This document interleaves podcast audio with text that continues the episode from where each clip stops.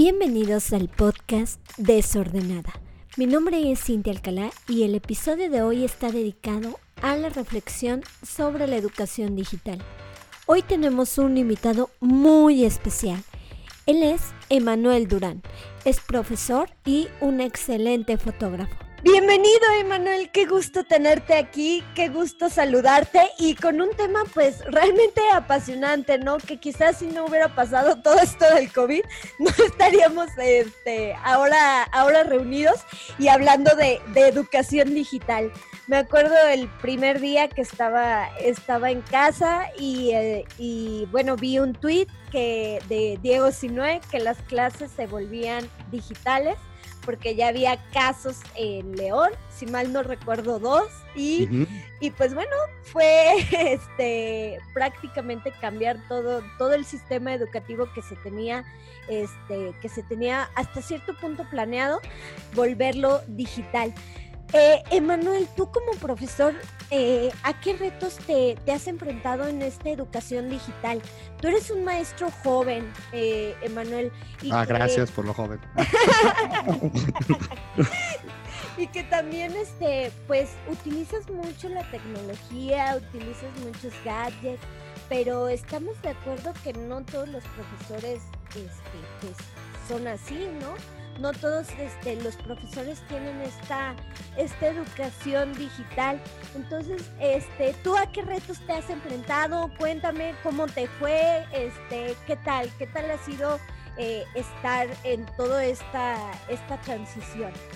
Fíjate que, eh, o sea, una de las cosas que yo más, eh, se podría decir que más trabajo me costó, obviamente el no tener una contacto social. Yo soy una persona de mucho contacto social, entonces a mí me costaba mucho trabajo eh, el no poder ver a mis alumnos de manera presencial es una realidad y verlos a través de una computadora. ¿no? Entonces, desde allí el primer punto fue complicado. Cuando tú, ahorita que haces referencia, cuando Diego si no anuncia esto, de hecho yo ya semanas antes, cuando empezaba todo el tema del COVID, tenía alumnos que me decían, oiga, profe, y nosotros sí, este, sí, eh, acá en México sí cree que vayamos a irnos en línea, porque ya ve que en, en, Guanajuato hablaba, ¿no? Porque en Ciudad de México algunas o algunas universidades ya empezaron a irse a la plataforma en línea.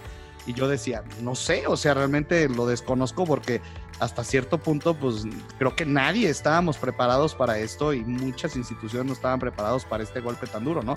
Entonces, pues bueno, no, me acuerdo que nos fuimos de vacaciones y cuando íbamos a regresar vacaciones de Semana Santa, pum, ya no, ya no regresen. Y yo, ¿qué pedo, no? Entonces, este, de repente ya nada más me acuerdo que dije, no, pues es que también psicológicamente a los chavos y obviamente también a los maestros, pues nos afectó cañón, ¿no? El métete a tu casa, enciérrate en tu casa y pues algo que nadie habíamos vivido, eh, eh, efectivamente, ¿no? Entonces, yo que hice en ese Inter, antes de que salieran las plataformas Teams y todo este red que empezó a salir como ya muy fuerte para todo el tema educativo, creo grupos de Facebook con mis estudiantes, les dije, les voy a hacer lives por ahí, distráiganse ahorita y vamos a hacer lives por ahí y empezamos a hacer lives de las clases, ¿no? Yo siguiendo, continuando con mis clases.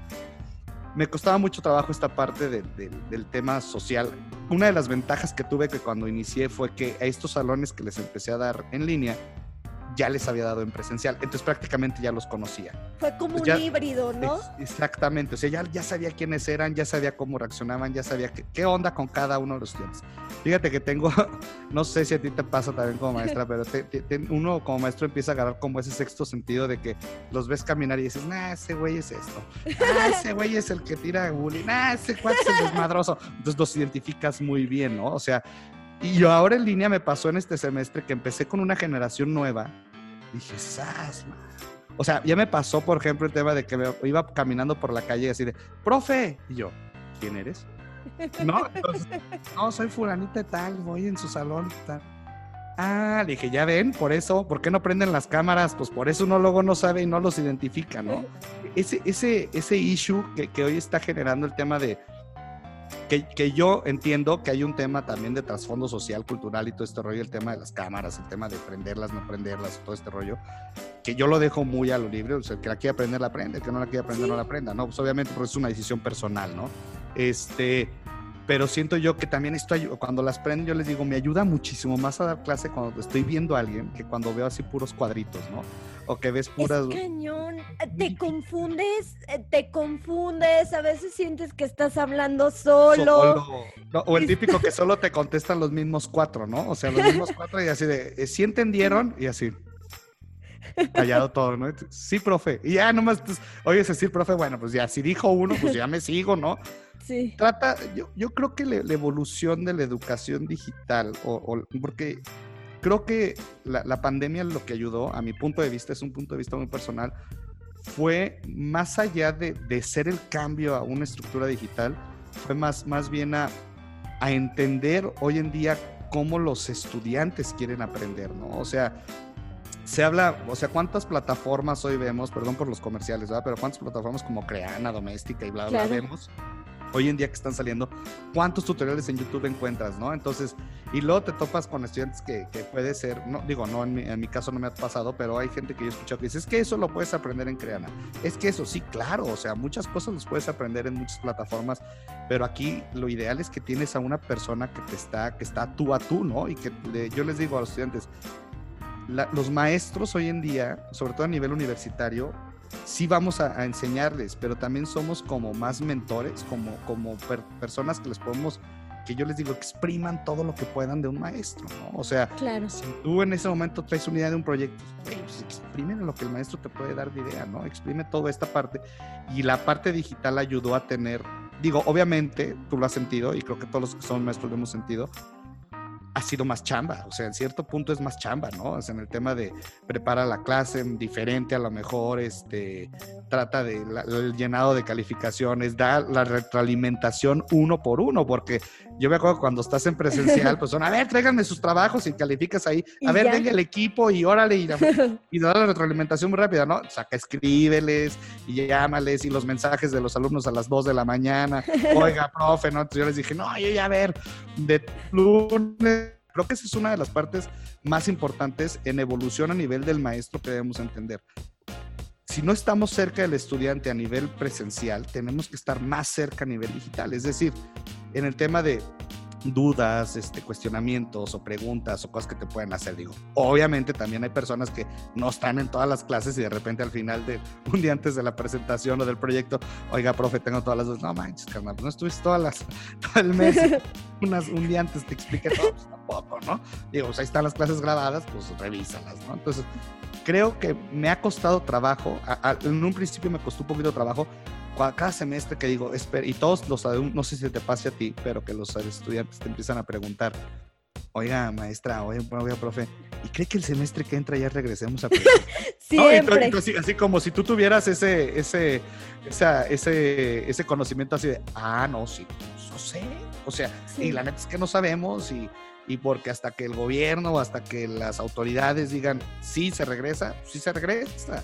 Y obviamente todo va a ser escalonado y no va a ser así de golpe, entonces, digo, todavía este semestre empezamos creo que la mayoría en, línea, entonces, sí, o sea, dices otra vez en línea, dices, bueno, ha ayudado y ha beneficiado también a muchos maestros con tema de transporte, tema de que tienes más cosas, o sea, que te adaptas un poquito mejor y a dar clases en tu casa.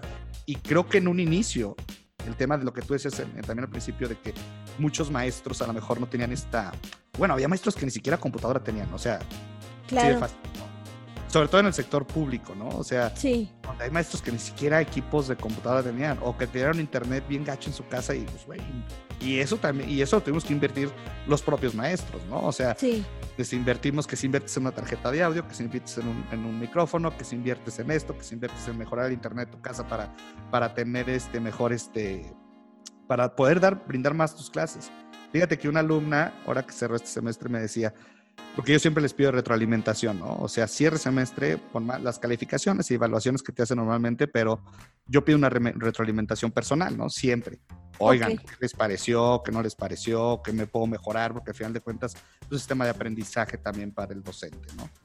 Y, y una alumna nada más me dijo, yo nomás le quiero agradecer que tiene micrófono y que podemos tomar bien sus clases. Entonces, por más de que yo esté fuera, si le pongo mis audífonos y no prendo mi cámara, su clase se escucha muy bien y por, por escucharse bien, ayuda mucho a poner atención, ¿no? Entonces, digo, pero es una evolución de entendimiento que, que no, que, que luego no todos por nivel tecnológico, por esta brecha digital que existe luego en el país también, pues no todos tenemos acceso, ¿no? Entonces hay que, esta adaptación todavía sigue evolucionando. Sí, creo que como lo comentas, Emanuel, es importante como, como adaptarnos a este nuevo, a, este nuevo sistema, porque hay, hay, muchas cosas que sí debemos de, sí debemos de aprender. Acá, por ejemplo, me, me, tocaba ver maestros que al principio, por ejemplo, no, no sabían usar ni PowerPoint y ya al final del primer semestre digital ya terminaron haciendo, por ejemplo, sus exámenes en Google, ¿no? O, o sea, es como un periodo de aprendizaje y son maestros no sé, que tienen cincuenta y tantos años, sesenta, ¿no? Entonces es como una, es como una brecha digital que a veces no, pues no tomamos en cuenta o que muchas veces eh, pues es un, es un compromiso lanzado y, y se están adaptando, ¿no? Eh, se están adaptando también estas generaciones. Es también como trabajar un poco de la mano con los eh, baby boomers, este, millennials, centennials, y cada generación tiene sus, cada generación tiene sus, eh, sus cosas, ¿no? Por ejemplo, acá está muy chistoso porque, por ejemplo, este, mi, eh, mis alumnos son Z, yo soy millennial y hay profesores que son baby boomers, entonces estamos las tres generaciones, ¿no? claro, y casi en la mayoría de las, de las escuelas está igual. Y, luego, este, digo, lamentablemente es que luego piensan que así, o sea, como que si el estudiante lo entiende, ah, es que el maestro lo tiene que entender. No, espérame, es que son generaciones bien diferentes. Ustedes son nativos 100%, 100% digitales. Entonces, para ustedes la tecnología es muy fácil, ¿no? O sea, es muy fácil llevar a cabo una, una, una presentación. O sea, lo más simple que dices tú, una presentación en PowerPoint que tú dirías, ahí está bien fácil, porque nosotros lo hicimos como estudiantes. Pues para nosotros ya es sencillo hacerlo, ¿no? Sí solo un baby boomer que presentaba en rotafolios, cabrón. ese güey va a decir, no mames, güey, o sea, o todavía los maestros que utilizan, lo, no sé, ¿te acuerdes? Los, ¿cómo se llama? Esos que ponían los acetatos y era el proyector. sí. o sea, ese güey sigue usando, es más, güey, lo tiene de reliquia en su casa y se lo lleva a la escuela y lo sigue usando.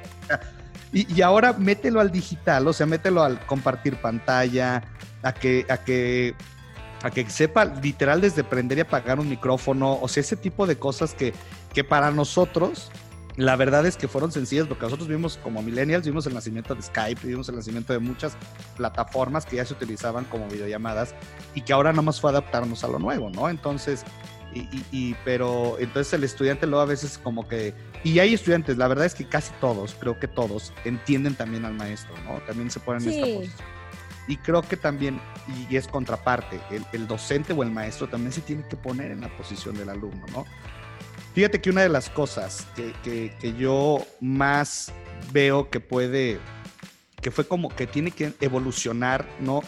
No como tal en tema digital, sino en el sistema educativo como tal, es el tiempo, ¿no? O sea, a nivel de tiempos. O sea, ¿cuánto dura, cuánto duraba una clase? ¿No? Pues una clase dura dos horas, o no dura una hora, una hora cuarenta, una hora cincuenta, ¿no? En digital, y luego dicen, vienen esta retórica que dicen, no, es que, si bueno, si pueden ver una serie de Netflix, ¿por qué no pueden ver una clase? Dije, es que es muy diferente. Sí. O sea, es muy diferente, o sea, porque acá están, te están bombardeando de información nueva, en teoría, donde estás aprendiendo y, tienes que tener un proceso de descarga, o sea, como si hubiera tu cerebro está captando toda la información y en lo que el CPU carga de tu cerebro o el buffer, ¿no? En el nivel de video, así de lo que carga tu buffer, ah, ah, ya lo capté, ok. Y ahora entonces no puedes así hablar y hablar y hablar y hablar. Bueno, que yo soy una persona que hablo mucho y hace no. Pero este, la realidad es eso, o sea, que, que yo siento que las clases van a evolucionar también en esta nueva normalidad, ¿eh? Donde van a empezar a entender que tienen que ser más cortas y poner cosas más prácticas y, y, y también entablar una conversación con el alumno. No, no sé si tú lo hagas, pero por ejemplo, yo soy una persona que siempre que empiezo una clase les pregunto, ¿cómo están? ¿Cómo se han sentido? ¿Y qué es lo que ha pasado? ¿no? Porque al final de cuentas, ellos también están viviendo una situación difícil, al igual que todos los que estamos viviendo, ya sea económica, social, moral o como tú lo quieres llamar. ¿no? Entonces, también el, alumno en esta parte de sentir cercanía con el docente, ¿no? Decir, este cabrón se preocupa por mí, ¿no? También, pues claro, y si te preocupas en serio, porque te interesa tener alumnos o estudiantes que estén aprendiendo de ti y te interesa a ti enseñar, ¿no? Sí, creo que lo que comentas es muy importante, el hecho de como esta flexibilidad quizás si le podemos llamar así, de, del preocuparse por el alumno, ya no solamente porque si entregó o no entregó este trabajo, si, si es destacado o no en nuestra materia, pero también el cómo está, ¿no? El cómo está este, anímicamente. Por ejemplo, hay alumnos que, no sé, a veces me, me escribían a las 2, 3 de la mañana, veía así el mensaje de Teams enviando su tarea y este y que porque no habían podido dormir, ¿no? Por, eh, por cuestiones como de ansiedad. Entonces esto también eh, pues es importante. Como maestro no lo puedes dejar eh, pasar. muchas veces se canaliza, muchas veces se, este, se hacen muchas cosas, pero también como maestro no, no debemos de ser como, como oído sordo ante, ante estas problemáticas, porque es algo que nos pasa, o sea, son, son personas, eh, somos personas y así como nosotros tenemos, tenemos problemas, pues ellos también. Y, y más, mm, no sé, me quedo pensando en ellos, por ejemplo, eh, que tienen entre 15 y 18 años, pues también son personas que tienen energía, que tienen más energía, este, no sé, yo me acuerdo cuando tenía 15 y 18 años, bueno, me la pasaba todo el día en la, en la calle prácticamente, entre la escuela, entre un lado y otro, entonces, pues, y el hecho de ahora reducir todas estas actividades, incluso deportivas y todo, porque gimnasios estaban cerrados o, se tenía que hacer este ejercicio desde casa y pues no es lo mismo, ¿no? Claro. No es lo mismo. Entonces ellos también están enfrentando eh, una, una situación complicada y creo que esto sí lo debemos de llevar también pues al modelo híbrido o al modelo, eh, al modelo real, ¿no? Al modelo eh, presencial, más que real al presencial. el seguirnos preocupando por cómo por cómo están. eso va, y creo que esa es una de las partes que sí va a cambiar, de mí te acuerdas, porque al final creo que una de las partes que, que al final nos pudo, este, o nos puede apoyar con esto es que a todos nos sensibilizó mucho. O sea, la pandemia a muchas, o sea, hubo esto que decías ahorita, ¿no? Los ataques de ansiedad. Digo, yo sufrí de insomnio o, sufrimos como de depresión, literal, depresión, porque el tema de que el trabajo, que no hay chamba, que, que está bien difícil, que está todo cerrado, que nadie te está contratando. Y los maestros, pues bueno, agarrados de nuestras clases, lo que decían, no las voy a soltar ahorita, ¿no? Sí, claro es la chamba, bueno, entonces, porque es para qué la suelto, ¿no? Entonces, y aparte porque te gusta, digo, yo siempre, siempre lo digo. Yo soy merca, entonces, yo como merca, una de las cosas que más he amado a través de los años es el tema de la docencia. Fíjate que yo nunca pensé que fuera a ser docente. Jamás en mi vida por acá me pasó. Yo creo que, a todos los maestros nos pasó lo mismo. Y de repente, y de repente cuando empiezo a dar clases, digo, no mames, sí me gusta. O sea, me emociono. Y, de verdad luego eh, me echo mis monólogos grandísimos. Mis alumnos dicen que no saben si están viendo un stand-up o están haciendo, están tomando clase, ¿no? Porque también existe, fíjate que una, estoy dando ahorita un curso, esto va a ser mi comercial. claro, adelante. estoy ahorita dando un curso precisamente que se llama de la venta a la propuesta. Y, era, y es, va dirigido específicamente mucho para áreas creativas, pero sobre todo para los, es para los recién egresados. O sea, porque ¿qué pasa cuando eres, eres recién egresado? ¿no? No, no conoces, a veces la típica pregunta de ¿y cuánto cobro? ¿Y, ¿Y, cómo se hace esto? ¿Y cuánto se puede cobrar? Porque realmente, pues muchas cosas, si aprendes todo lo teórico en la escuela, pero a veces el tema lanas o el tema negociaciones, a veces no las puedes saber. Entonces, me ha funcionado bien, ya llevan dos fechas que lo hago con, con exalumnos y me ha funcionado muy bien. Entonces, y una alumna decía ahí, ¿no? Decía, es que el, tema de ser, este, de tú, nosotros, eh, me decía ella, somos, somos el reflejo de lo que fuimos antes, ¿no? O sea, o somos el, el, yo anterior, o sea, lo que estamos haciendo es lo que el yo anterior hubiera querido. Y así es como en, como yo, lo, yo, yo transmito mis clases, ¿no? yo siempre me dicen, oye, ¿cómo llevas una buena relación con tus alumnos? Bien fácil. Acuérdate cuando tú eras estudiante claro. y cómo te hubiera gustado que a ti te hubieran dado clases. Y creo que esta es la respuesta clave en todo. O sea, Porque cuando uno era estudiante, a mí no me vengan a decir que todos éramos bien portados y que, mira, todos éramos desmadrosos, a todos nos encantaba la peda, a todos nos encantaba el desmadre y echar relajo y, y nos sacaban del salón, a todos, a todos en un cierto punto, ¿no? Sí. Hay personas que no, obviamente, las personas que siempre eran más dedicadas, pues nah, nunca lo sacaban del salón, ¿no? Pero uno que sí era desmadroso, eso, pues sí era desmadroso, güey. Y pero me gustaría que mis profes no fueran desmadrosos, pero que sí tuvieran esta apertura, ¿no? Entonces Sí. yo trato de manejarlo así. Y con el tema digital, también, también se conlleva esa parte como es más, o sea, no es tan cercana, o sea, te- por eso tienes que siempre estar preguntando cómo están, estar, estar viendo cuáles son sus necesidades, a lo mejor a nivel ya de, oye, este, está todo bien en casa, ¿no? El típico, ¿no? Todo bien en casa. ¿no? Entonces así, o este, o, o necesitan algo, o en qué los podemos apoyar, o ya si tienen chamba, o si no están trabajando, porque hubo muchos que también dejaron de trabajar por el tema pandémico, muchos que dejaron la escuela por el tema pandémico, por Sí. el tema económico. O sea, y, y eso era lo más complicado, el tema económico. O sea, la economía hizo que tuvieran que dejar la escuela porque no tenían cómo pagarla, ¿no?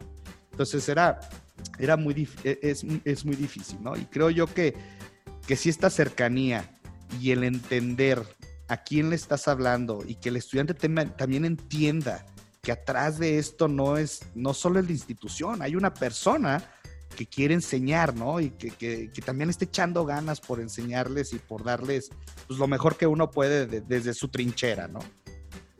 Sí, como tú dices, eh, hay muchos maestros que, que se esfuerzan día, día con día para llevar como, como un poquito de alegría o un poquito del conocimiento y creo que hay, hay esta empatía, ¿no? An- anteriormente, bueno, la, la figura del maestro era como una figura de autoridad y creo que eso ya, ya quedó atrás. Ahora eh, creo que ellos no necesitan una, una figura de autoridad, ni universitarios, ni adolescentes.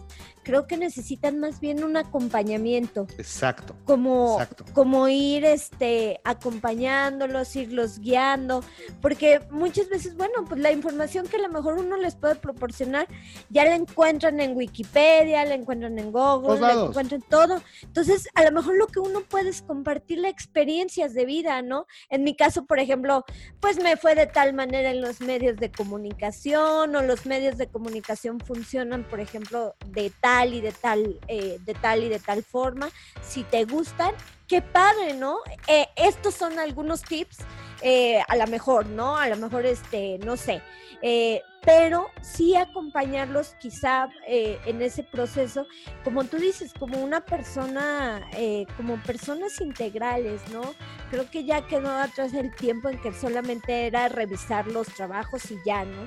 Ahora es como un acompañamiento en que realmente los veamos como, como, como personas integrales y como, y como seres pues con, con emociones, ¿no? Hay muchas personas que dicen que, que somos la, eh, que tanto los Zetas como los millennials somos como generación de cristal porque no, Odio esa, odio esa frase. Ah, Claro, o sea, nos dicen así que somos generación de, de cristal, pero pues no lo creo, o sea, más bien es, es que, que no soportamos muchas cosas que, Antes sí aguantaban. que estaban mal, Exacto, ajá, pero- que los baby boomers sí aguantan. Y, y- y no es que aguante, fíjate que en, en el podcast que también tengo y, y en el, y una vez hablando con un amigo decíamos esto, ¿no? Si es que la generación de cristal es, es esa gen- no somos todos y todos en un punto hemos sido generaciones de cristal para las generaciones anteriores, o sea, Sí, ¿por qué? Porque cada generación, esto es algo, esto es una percepción mía, ¿no? O sea, yo, por ejemplo, voy a hacer que mis hijos, o voy a lo- tratar de que mis hijos a lo mejor no sufran lo que yo sufrí, en la perspectiva de mi sufrimiento, ¿no? Y mi papá hizo algo para que yo no sufriera lo que él sufrió en su perspectiva de sufrimiento y así, y así para atrás. Entonces, si eso Claro. lo va sumando generación con generación para adelante, pues obviamente también existe menos este sufrimiento, pero no es algo porque ellos nacieron así, sino es porque la situación social o la situación de crecimiento generacional así los llevó, ¿no? Pero también no quiere decir que sean, o sea, esto no es de cristal, el tema de cristal es que también, porque dicen, es que se quejan de muchas cosas. Claro, güey, o sea, porque te puedes quejar, porque creo que, la- o sea, si no te puedes quejar, pues de qué chingados estamos aquí haciendo, ¿no? Perdón por las Sí. groserías, pero, o sea, este, si no, ¿qué estamos haciendo, no? O sea, la realidad es que te tienes que quejar, o sea, si hay algo que no te parece, pues quéjate. Si esto, quéjate, güey, o sea, porque no estamos, y creo que esa es una de las partes más fuertes a veces como de la idiosincrasia, sobre todo mexicana, ¿no? Que digo, es el típico como cuando vas a un restaurante, ¿no? Y pides una comida y, no te gustó y la dejas allá al ladito, ¿no? Y, y llega el mesero, le gustó, ay, no, sí, pero no es que ya estaba muy lleno. Hey, que no te gustó y que no te la cobre, güey. O sea, ¿por qué vas a pagar algo que no te gustó, no? Por ejemplo, o sea, es como eh, hacer esa, esa retórica y, y poner como ese ejemplo, ¿no? Entonces, no es que seamos de cristal, es que estamos evolucionando al final de cuentas, ¿no? Y la evolución del pensamiento conlleva esta parte de, de, ya no tolerar a lo mejor las cosas que se toleraban antes y que no se tienen por qué tolerar si están mal, ¿no? Así es la realidad. Es una norma, es una ley, es algo. Claro. algo, ¿no? Entonces, este, creo que va más allá de. Entonces, bien como decías, el, el, el, maestro sí tiene que ser como un acompañante y sí ver ya porque no creo que no se vean los, las personas como humanos, ¿no? Pero sí somos, somos humanos, todos nos equivocamos y, todo, y el maestro también se equivoca el maestro también. Yo, yo, siempre les digo, es que yo no puedo tener todo el conocimiento. Y como es ese rato, ahorita ya todo lo encuentras en internet, ¿no? O sea, es, este es comentario de señor, ¿no? es que en mis épocas no estaba, ¿no? Y es que en mis épocas o sea, lo que ellos hacían, nosotros lo teníamos en una encarta, ¿no? Que era un CD que metías y que bajabas todo. Y como los maestros no tenían encarta, pues hacías el copy-paste. La neta, o sea, a mí no me vengan a decir con que, ay, no, es que yo sí resumí mi madre. Agarrabas el encarta, güey, le copiabas y lo pegabas porque tu maestro no tenía encarta, güey, porque aparte el encarta era muy caro. Ya después empezó a salir muy, muy el pirata, ¿no? Y era así como las. Pero al final de cuentas era, era lo mismo, ¿no? Hoy hacen lo mismo. O sea, sí. una información, copy-paste, y cuántas herramientas no han salido también para modificar textos, que ahí también como maestro es donde tienes que evolucionar. O sea, tienes que empezar a ver. Mira, yo soy una persona que trato, les digo, no, está mal que hagan un copy-paste, siempre y cuando lo, lo, hagan como referencia, ¿no? Si lo vas a hacer para pues, hacer todo un trabajo, güey, mejor no lo entregues. O sea, porque el, objetivo es que realmente aprendas algo, ¿no? O sea, si vas a leer algo, pues bueno, saca tu conclusión. Una de las cosas que yo hago, y, he tratado de hacer, nomás que luego con ciertas generaciones no me funciona, o luego se nos va el rollo con el rush de las clases, es por semestre hay que leer un libro. Uno, el que ustedes quieran. Al principio yo les ponía los libros ya, ya, ¿cuál quieren leer? Vamos, el que quieran. Y si quieren, leemos a García Márquez, y si quieren, leemos este, a ¿cómo se llama el güey este de bajo la misma estrella y lloramos todos? Y, o sea, no sé, o si quieren leemos a Pablo Coelho, que me caga, pero si quieren leemos, si quieren, o sea, pero el chiste Lo que, sea. entiendan que el proceso de la lectura ayuda mucho y que ayuda mucho también a generar un, un, pensamiento autocrítico, ¿no? Y crítico a nivel de las cosas, o sea, es, es cuestionense todo. O sea, aprendan a cuestionar las cosas, ¿no? Emanuel, y por ejemplo, eh, fíjate que hay alumnos en humanidades que están eligiendo precisamente a qué se quieren dedicar en la, en la vida, ¿no? Están eligiendo, este, si quieren ser doctores, si quieren ser, este, eh, mercadólogos, si quieren ser comunicólogos, si quieren ser cineastas, si quieren ser, este, periodistas, si quieren ser, eh, bueno, cualquiera, ¿no? Área. Entonces, e, están en este proceso. Yo me acuerdo que eh, cuando estaba en este proceso, y justo por eso surgió desordenada, ¿no? Este, yo dije, pobres, eh, pobres de ellos, ¿no? En medio de una pandemia y todavía tienen que elegir una carrera universitaria, ¿no? Entonces dije, pobrecillos, ¿no? Entonces, eh, pues traté de, llevarles como distintas personalidades que les hablaran un poco de la vida real, ¿no? Este, que no es lo mismo que lo que yo les cuento, que a lo mejor eh, lo que les cuenta a lo mejor un mercadólogo, que lo que les cuenta la visión de, eh, no sé, a lo mejor de un pintor, a lo mejor de, este, no sé, de un diseñador gráfico. Entonces, eh, pues, ¿qué consejo les darías a estos chicos que, están eligiendo alguna, alguna carrera universitaria en estos tiempos pues tan cambiantes? ¿Qué, qué será la, cuál será la clave para elegir bien? Y pues, si no eligen bien, pues que después puedan elegir bien, ¿no? Ah, ah, primero, escuchen el episodio número uno de mi podcast porque en ese hablamos de todo eso, pero en, resumen, mira, creo que este, todos, o sea, todos hablamos de cómo nos fue en la feria, ¿no? Esa es la realidad, ¿no? Y, pero creo yo y, esto es algo que yo he dicho, cuando uno sale de la prepa, porque es donde sales bien chavo y bien mocoso y bien sabiendo ni madres y bien, o sea, me refiero no a que no sepas nada, sino que no sabes realmente a qué te quieres dedicar, porque cuando te dicen luego, luego, la carrera es para el resto de tu vida. O sea, de aquí para adelante, güey. ¿No? Entonces así como, chale, Entonces así como, ¿qué hago? ¿No? Entonces, yo la primera recomendación que doy, y no, y lo digo siempre, es dense un año sabático. O sea, neta, dense un año sabático. Piensen bien cómo pueden hacer esta, esta parte de, de, de, cómo se llama. dense un año sabático donde, donde entiendan ah, o busquen esa área que les llama la atención y trabajen en esa área un año o año y medio. ¿Por qué? Porque si trabajas en esa área ese año, año y medio, te vas a dar cuenta, uno, si te va a gustar. Claro.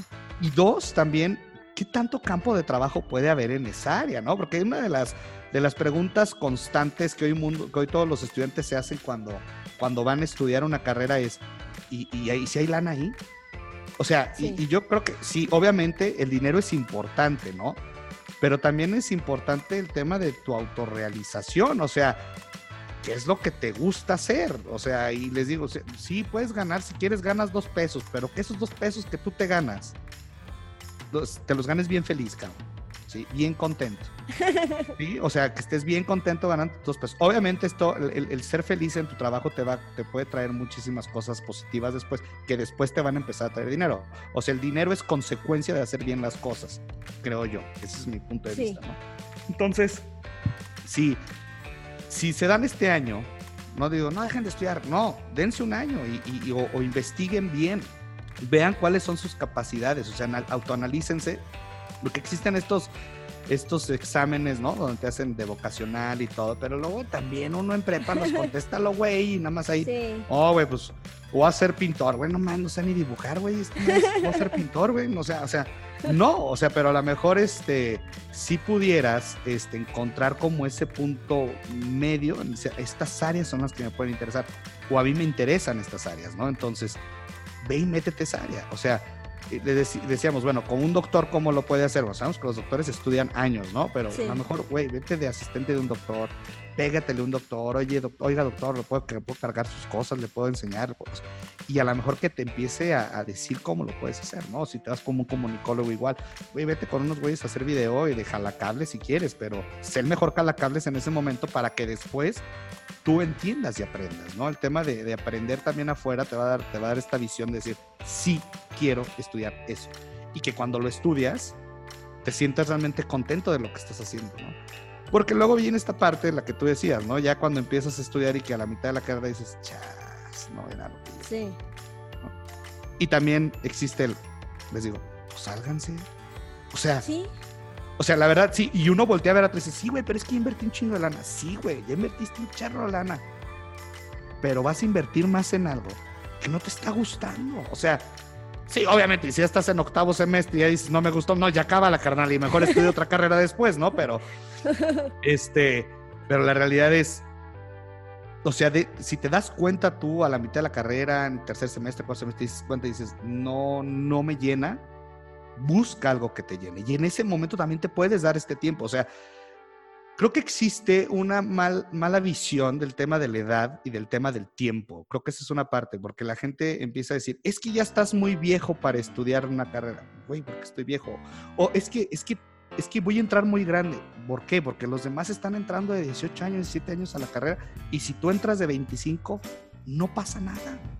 Sí. Porque igual estás estudiando. O sea, Sí, a lo mejor no vas a tener, no te vas a poder ir a las pedas con ellos porque tú vas a cantar las de Flans y esos güeyes van a cantar las de, de Balvin, ¿no? Entonces, este, J Balvin, entonces ya valió madre, güey. Entonces, sí, pero el tema es que estás estudiando lo que te está gustando. O sea, pasen unos cinco, seis años y te diste cuenta que eso te gustaba, especialízate en eso, ¿no?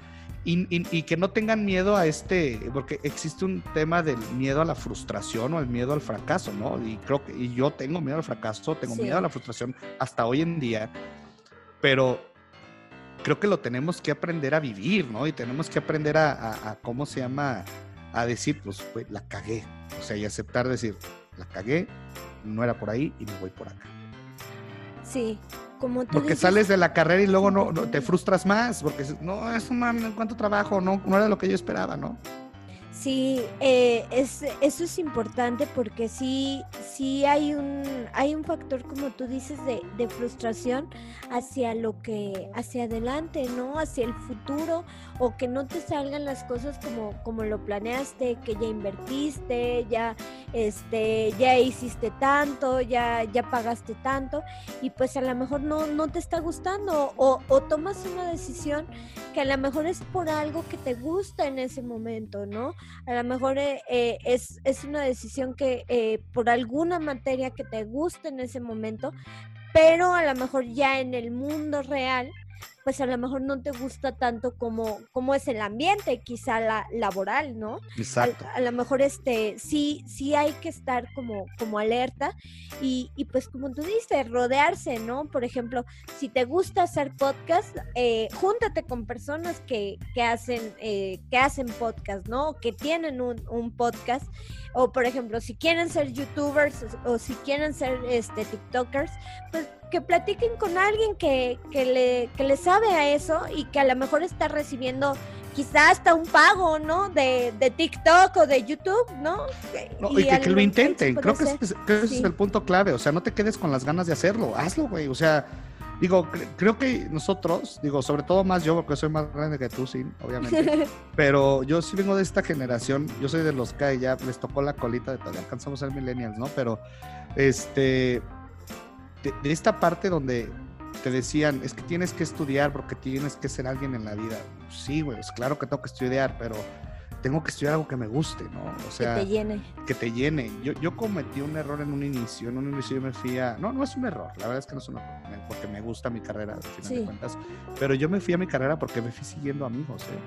Y, y te Sí. vas siguiendo a personas o te vas siguiendo a tu sociedad y te vas siguiendo a lo que te indica el tema social. Pero esto no quiere decir que esté mal. A mí me empezó a gustar la carrera.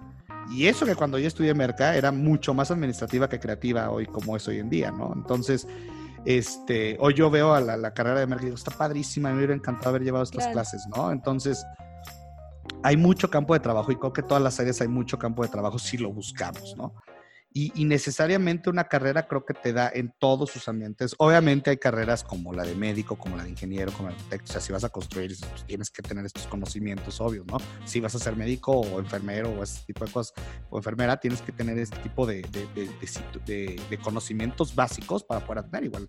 Todo lo que tenga que ver con el tema de la salud, creo yo, ¿no? Y el tema como de construcción también genera muchísimas cosas. Igual con en partes de la industria. Que tienes que tener los conocimientos básicos y no cómo, ¿no?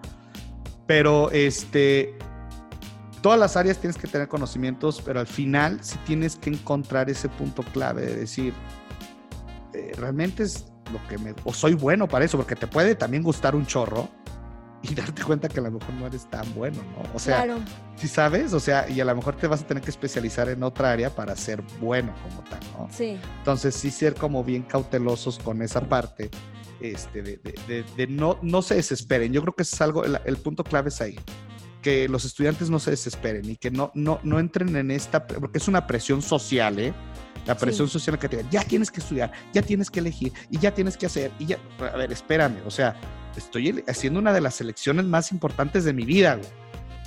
O sea, dame chance. Vete Sí. a trabajar, investiga lo que es el trabajo, investiga bien la carrera que quieres estudiar o que te, las carreras que te llaman la atención y sobre eso toma una decisión. Esto es como cuando vamos a votar, ¿no? O sea, tienes que ver a los candidatos y tienes que elegir bien al candidato en base a sus propuestas, en base a lo que hacen, en base a todo el trasfondo que trae el partido, todo esto. Tienes que investigarlo. Al igual es con una carrera. sí.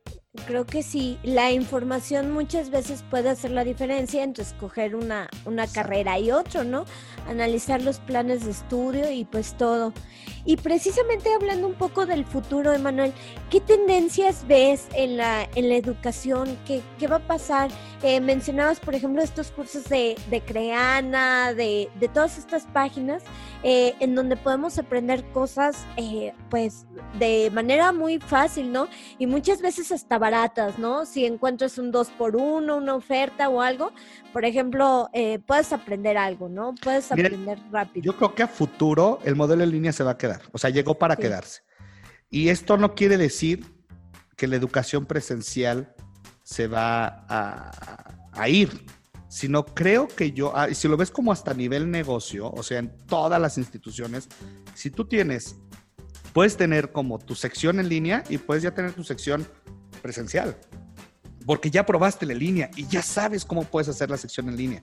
Entonces, desde educación a lo mejor de preparatoria, que sería como, porque en primaria siento que todavía, o sea, como que digo, son de repente yo veo, de repente ves a los niños así en la computadora y están así, ¿no? O jugando y pues, obviamente no es fácil. Si para un estudiante de preparatoria universidad es complicado, pues imagínate para un niño de primaria, ¿no? No. Entonces es más complicado. Pero creo que a nivel de preparatoria, a nivel universidad, maestrías, especialidades, diplomados y esto, ya va a empezar, ya, ya se quedó y se va a quedar esta evolución de, güey, ya tenemos la plataforma para hacer en línea, vamos a empezar a meter cursos en línea nosotros también como instituciones. O sea, ya no, no solo va a existir Creana, ya no solo va a existir Doméstica, ya no va a existir Platzi, o sea, van a existir y existen muchísimo más lugares donde puedes ver cursos, pero creo que las instituciones también van a migrar a empezar a hacer cursos ya con su propio personal docente, a lo mejor en línea, ¿no? A lo mejor pregrabados o en vivo o algo así, pero ya tenerlos hasta para una plataforma de venta de cursos, ¿no? Y venta de, capacitaciones y todo esto que puede ser muchísimo más fácil llegar a muchísimo más personas, ¿no? Creo que también el tema de el, tema de cómo vamos a enseñar también va a evolucionar, el tema de que tenemos que ser más prácticos y tenemos que ser más de tendencia, o sea, sobre todo en, áreas creativas como, por ejemplo, Merca, en mi caso, sí tienes que basarte en lo que está, en lo que está pasando hoy en día, ¿no? O sea, sí, obviamente existen los libros y obviamente tienes que basarte en las bases del marketing y en lo que está pasando, pero también hay muchas tendencias que van a surgir o que están surgiendo en el momento y que te van a ayudar a mejorar tus clases, ¿no? Y que te van a ayudar a mejorar que el, alumno entienda y que bajes información a lo que está viviendo ahora, ¿no? Creo que esa es una de las partes que el tema en línea o el tema digital, no en línea, sino el tema totalmente digital está ayudando, porque muchos, este, luego, uno de los grandes temores creo que puede tener un maestro o un docente es que el alumno pueda tener demasiada información, ¿no? Y que, y que a lo mejor hay información que tú no conoces. Yo sí soy bien claro y cuando me preguntan algo que no conozco, digo, no sé, Claro. ¿Sabes qué? No he escuchado de ese tema, ¿no? Eh, yo doy clase de relaciones públicas, tú estudiaste tu maestría de relaciones públicas, ¿me acuerdo? Este, de la clase de relaciones públicas, yo me acuerdo que yo siempre les digo cuando empezamos, ¿qué pasó esta semana? Política, marcas, bla, bla. ¿Qué pasó esta semana? No, pues pasó esto, esto, esto, y empezamos a analizar, ¿no? Entonces, ustedes mismos digan, luego de repente me sacaban con que, no, es el youtuber Rix, a ver, pues pónganme en contexto porque yo no sé ni quién es Rix, ¿no? Entonces, así, entonces ya te empiezas a llenar como esta información. No, pues es que aquí pudieron haber hecho esto, esto, y así sacar las estrategias realmente que puedan funcionar, ¿no? Claro. Entonces, creo que para allá ve el futuro.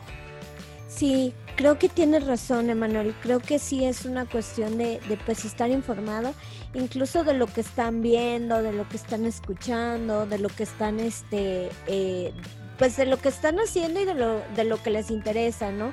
También este pues conocerlos un poquito más como para poder dirigir eh, a veces los contenidos de, de, la materia que pues no muchas veces es, es tan sencillo no aplicar esta teoría con la con la con la práctica pues no es tan sencillo pero sí, sí se puede lograr. Y Emanuel, ¿en dónde te podemos encontrar? ¿En dónde te podemos escuchar? Eh, ¿Cada cuando sacas un episodio? Dinos. Mira, pues obviamente por cuestiones de tiempo, siempre, ¿no? O sea, tratamos, mira, esto del podcast es algo que yo traía una idea desde el año pasado a hacerlo y y empecé apenas este año y obviamente por cuestiones de tiempo y organizar todo, pues bueno, tratamos de sacar cuando menos uno cada 15 días. Este, pues ya estamos, ya no, ya no somos chavos, ¿no? Los que grabamos entonces, entonces eh, el podcast se llama Por su nombre a las cosas, este, lo pueden encontrar así en Instagram, en, nada más tenemos Instagram, este, TikTok y YouTube, ¿no? En mi canal de YouTube y estamos en Spotify también y en todas las plataformas de podcasting, ¿no? Este se llama Por su nombre a las cosas. A mí me pueden encontrar como arroba Emanuel Durán V en Instagram, que es la red social que más utilizo, o en Twitter, ¿no? Con la misma, arroba Emanuel Durán V. Gracias Emanuel por esta reflexión. Los invito a seguirme en mis redes sociales. Me encuentras en Instagram y en Twitter como Desordenada MX. También me puedes escuchar en Spotify en el podcast Las Crónicas del Astronauta.